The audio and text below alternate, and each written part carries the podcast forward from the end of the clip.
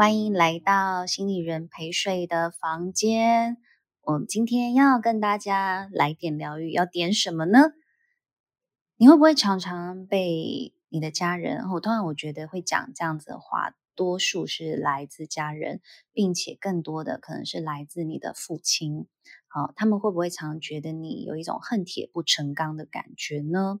坦白说，这个是我在我实务工作当中很常很常遇到的。并且呢，这一些被这么说的孩子，有蛮大的比例是男性，因为你也知道，男性其实在家族当当中，对于他成就的期许是相对高出非常多的。可是你知道吗？如果你从小有一种被认为恨铁不成钢的感觉的时候，我觉得这东西可怕的地方是这种激将法。通常不会真正激励到孩子奋发向上，他只会更强化孩子在生活当中各式各样的挫败的感觉。你知道这种挫败感觉很可怕的地方在于，你其实有时候你很努力，你终于觉得 OK，好，我重新振作了，我蓄满了能量了，我终于觉得我可以再阔步向前的时候，他再一次，如果在阔步向前的过程。他又再次遇到了一个颠簸，然后这个源源不绝的挫败感受可能就会通通再冒上来，并且又把他自己给淹没掉。所以你会说：“哦，天哪！”那你会觉得说：“天哪！”那这样子类型的人，他是不是挫折的容忍度是很低的呢？然后你会不会觉得说他是不是就是……哦，可是我我会说，其实是。他的内在里头可能是有一个很强烈的内在批评的声音，导致他很容易就是呃在挫折当中会有一蹶不振的感觉。好，那这种挫折之外，我觉得有另外一个东西很可怕的是，是他们内在很容易做出某一些固定形式的归因。什么意思？就是当他现在出现了颠簸，出现了不顺利。或者他在努力的过程当中，他看不到别人眼眸里头对他的肯定的时候，那种可怕的感觉就是他会觉得天哪，我做这么一切都是没有用的。所以你知道吗？他们内在早就有一个预定失败的设定，就是我做了再多的努力，最后遇到一些颠簸，遇到了不顺遂。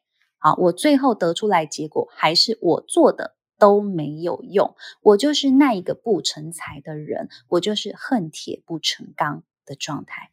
所以你知道吗？我真心觉得，好，如果你在养育孩子的过程当中，你如果有这一些设定，好，不论你有没有清楚明白的讲出来，其实这些设定都很容易成为孩子内在。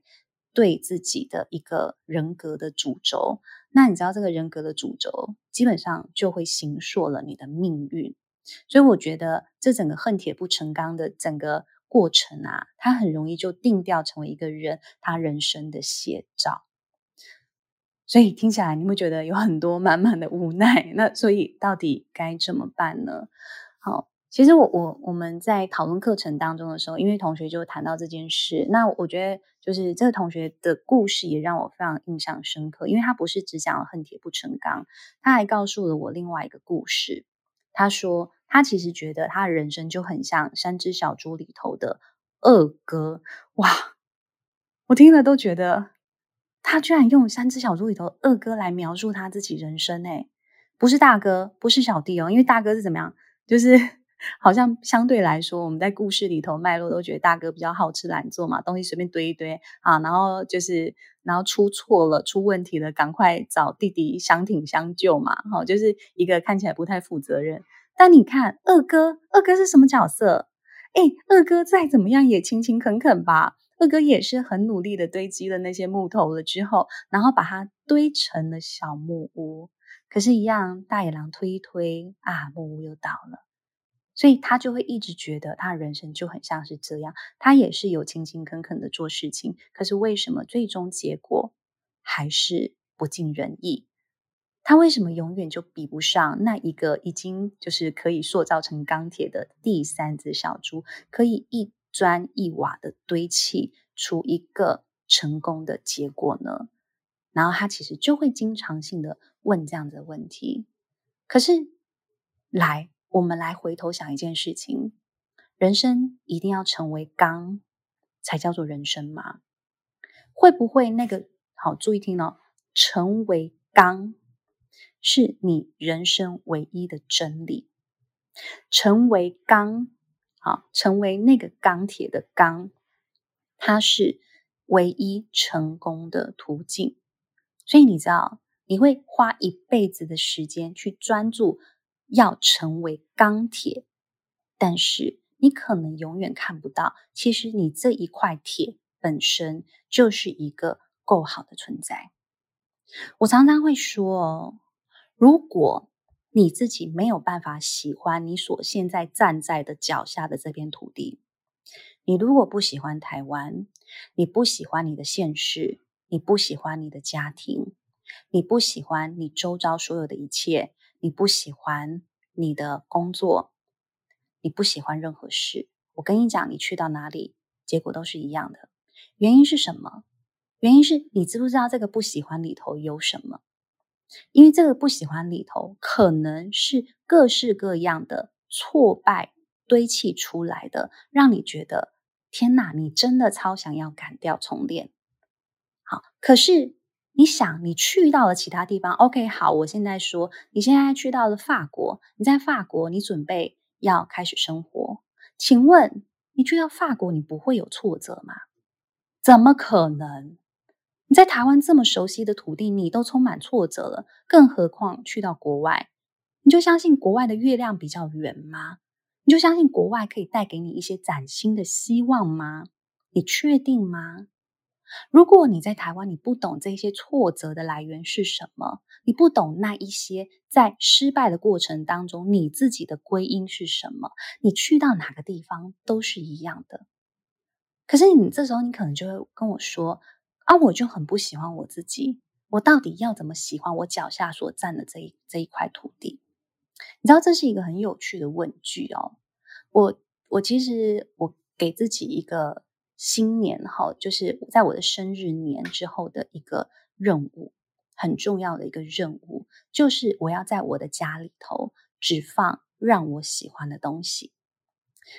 我觉得真的，同学，如果你们要尝试，你们就会觉得超级难，因为你知道有些东西你就就是觉得食之无味，弃之可惜，但是你又觉得你日常就需要用到它，然后你又不能随意的丢弃它。好，可是你知道，当如果你不喜欢你自己，你所拥有的东西，你通常都不会多喜欢。举一个例子，打开你自己的衣柜，请问里面每一件衣服你都喜欢吗？你都会快快乐乐、幸福的、充满光彩的穿它出门吗？你只要问自己这个问题。打开你的鞋柜，每一双鞋你看了。都有那种得意的感觉吗？然后觉得很可爱的感觉吗？穿上它，你走路都有风的感觉吗？其实就真的问你自己这个问题就好了。然后我就给我自己设定这个东西，就是我在搬家的过程，我要确定哪一些东西是我不会再使用了，我就好好的断舍离，送走这些东西。好，所以在我的新家里头，就变得我的东西其实变得很少很少，然后真的就会有焕然一新的感觉。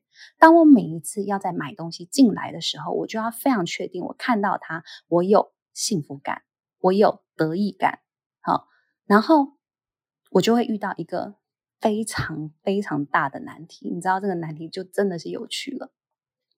我去年九月份刚领养了我们家二毛，好。二毛，因为你知道，我朋友都会说我是疯子，原因在于，因为我常就是会就是领养流浪狗。那领养领养流浪狗最大最大的困难，就是在前期跟他们建立关系是非常困难的。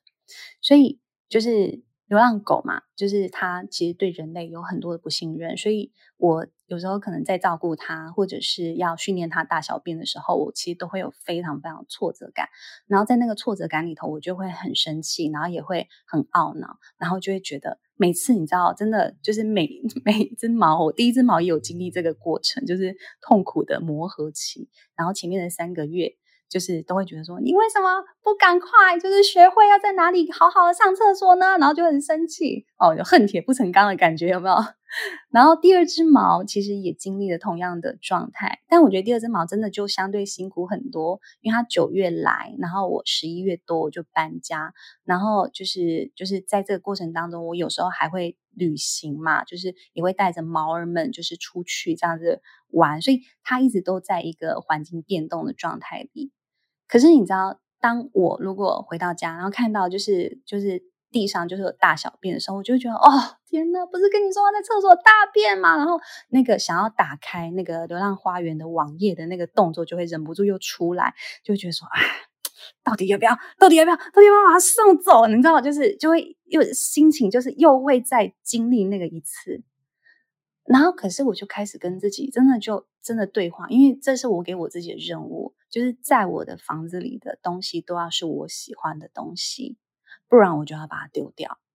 好，不然我就要想办法喜欢它，或者我要想办法跟它共处，我要跟它共存。哎，真的很难的，你知道吗？然后后来我就真的很认真去思考了这件事情，我就去思考说。到底我可以怎么做，让这个猫越来越喜欢我，或我越来越喜欢这个猫？我其实真的就开始认真去感受，你知道吗？就它，它就变成不是说我是一个主导者，然后我要它怎么样就怎么样，反而是我要开始学会真的去用这只猫喜欢的方式去爱它，然后去让它觉得在这个家里头有安全感。所以你知道，我觉得这当中我有很多很多体悟，但我觉得最重要一件事情，其实它还是回到我们人生经验里头。你知道，我们有太多时候会觉得，人生的高峰经验就是我终于做了我喜欢做的工作，是吗？会不会其实，或者有有些人说，人生的高峰经验，人生的最大的幸福就是我终于找到了真爱，是吗？其实回过头来，你要去想的是，有没有可能人生里头有很多时候是你喜欢你正在做的事情，你爱你身旁的人，而且此时此刻正在发生，持续发生。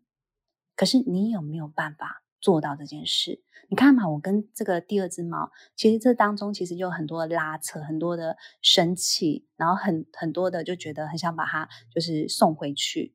你知道，就就是已经前面有这些很挫折的历史之后，我怎么去处理这个我跟他之间的挫折历史？转而最后，我还是觉得我真的好喜欢这个小狗狗。就是我觉得他是要有一个很就是很。很真实的去看待我过往的挫折，去看待是真的要去审视我自己的内心，甚至要去能够很去体会这个生命它正在生命当中经历的感受是什么。所以对我来说，我觉得是一个很重要的觉察，也是一个很重要的成长。所以说回来，我刚刚在讲的我。要练习喜欢我脚下的这片土地，其实就是这样子的概念。我们有没有办法去真实的理解说，到底为何我无法喜欢？那个我无法喜欢，过往究竟有多少千千万万的历史阻碍我？我能不能清楚的知道？那我要怎么去穿越这些历史？好，这些挫败的经验也好，伤痛的经验，我要。提醒自己，我要练习去穿越，我要练练习去拥抱，我要练习去跟这一些经验共处，然后回到当下，我愿意去珍惜一切，我愿意开始长出爱的眼光，看向自己，看向他人，看向这个环境。我要开始能够做这件事情，然后你这么做了之后，你就能够开始去懂，其实我身上有很多的独特性。我身旁这只猫，它也有好多的独特性。当我一直在对它生气、不满、恨铁不成钢的时候，其实我看不到它是一个多么温柔、善良的小妹妹哦，它真的好温柔。但我觉得，其实养第二只猫真的是好。第一只第一只狗，我还就是找了很多影片 来学习。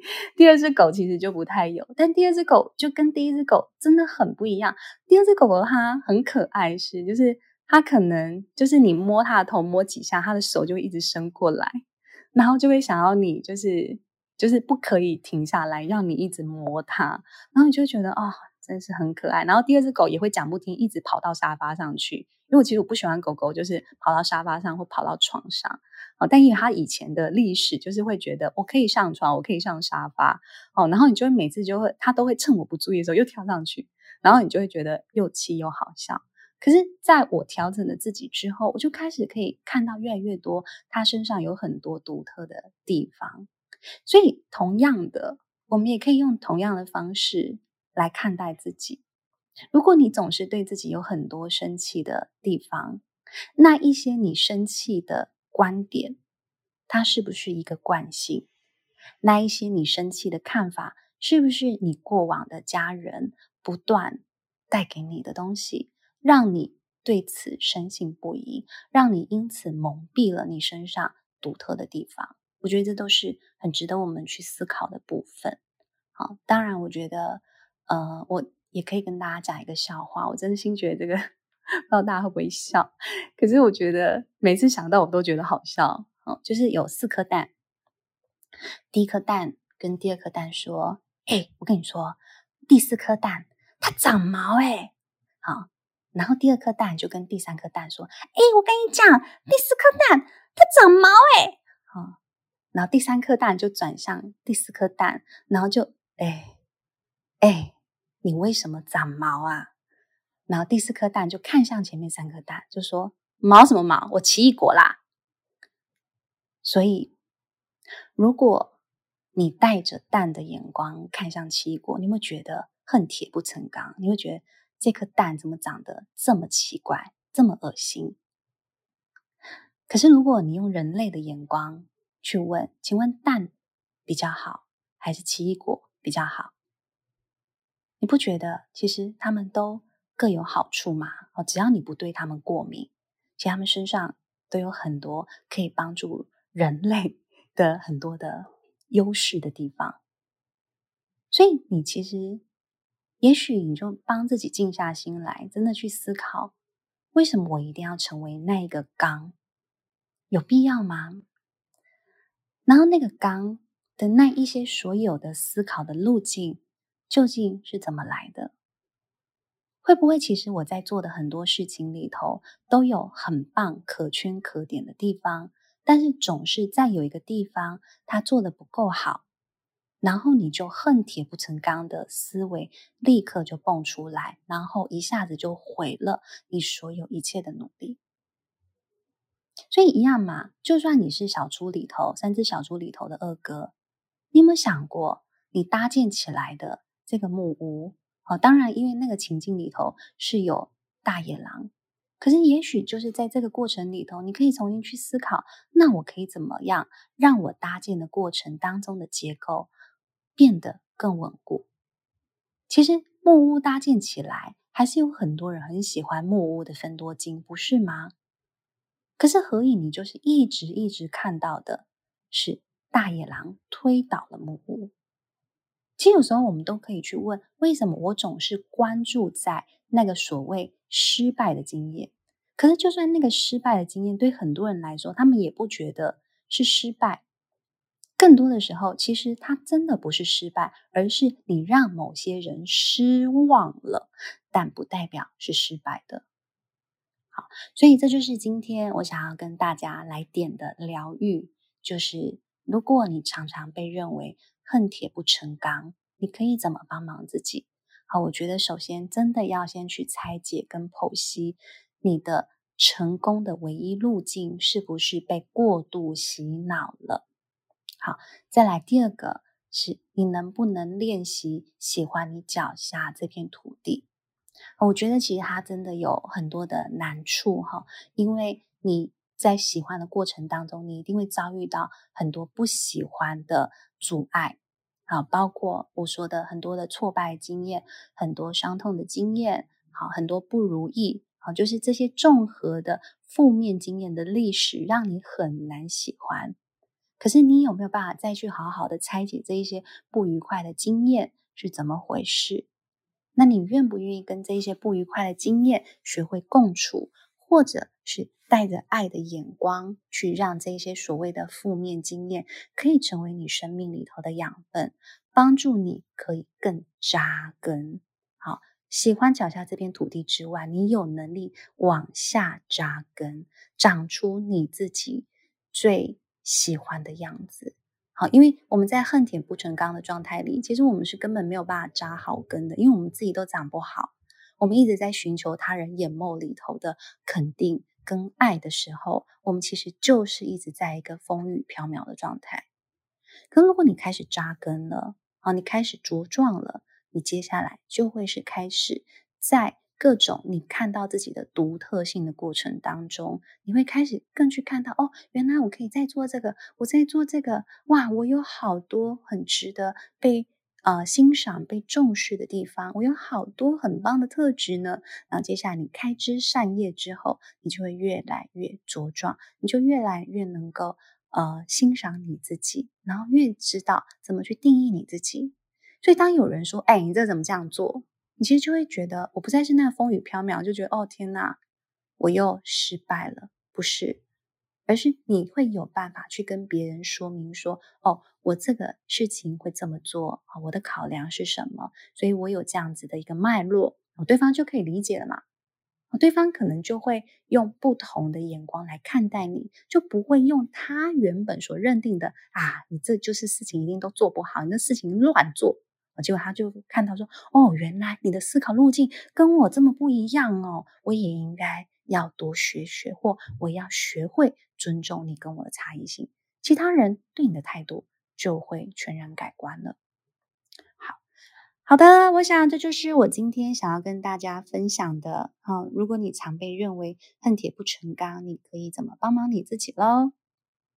如果你对这一集的内容很感兴趣，想要更进一步系统性的学习，都欢迎你在 Podcast 下方的说明栏里找到安全感二点零的课程资讯。这一系列六大系列课程啊，我们里头设计了人际安全感、家庭安全感等等的安全感课题，帮助你系统性的疗愈你的内在小孩，修正你的内在语言，帮助你长成更有安全感的样子喽。好的，再一次谢谢你的收听。如果你喜欢我们的内容，欢迎你帮我们打五星评分，也可以留言告诉我哦。我们下次见喽，拜拜。thank you